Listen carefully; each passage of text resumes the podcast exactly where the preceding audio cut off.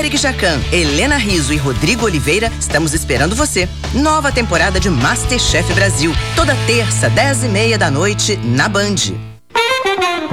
Giro gastronômico com o chefe Rogério Lisboa.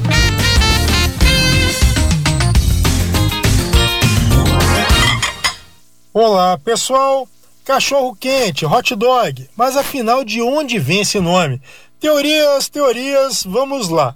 A mais conhecida é de um açougueiro alemão de Frankfurt que resolveu batizar as salsichas que fabricava com o nome da raça do seu cachorro, um Basset, aquela raça compridinha que realmente parece uma salsicha.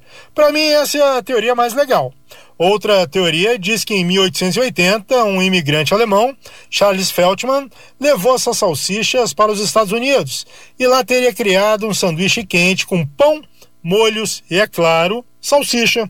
E a terceira teoria aponta que em 1904, na cidade de St. Louis, também nos Estados Unidos, um vendedor de salsichas quentes criou uma forma de seus clientes não queimarem as mãos.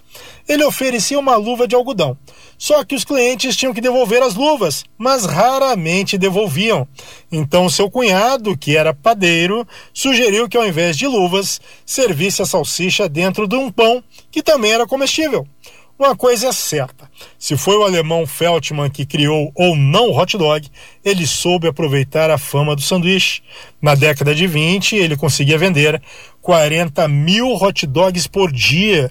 E o restaurante comandado pela família, o Feltmans, em Nova York, foi considerado o maior restaurante do mundo. Arroba chefe Rogério Lisboa, o nosso Instagram era isso, pessoal. Um abraço.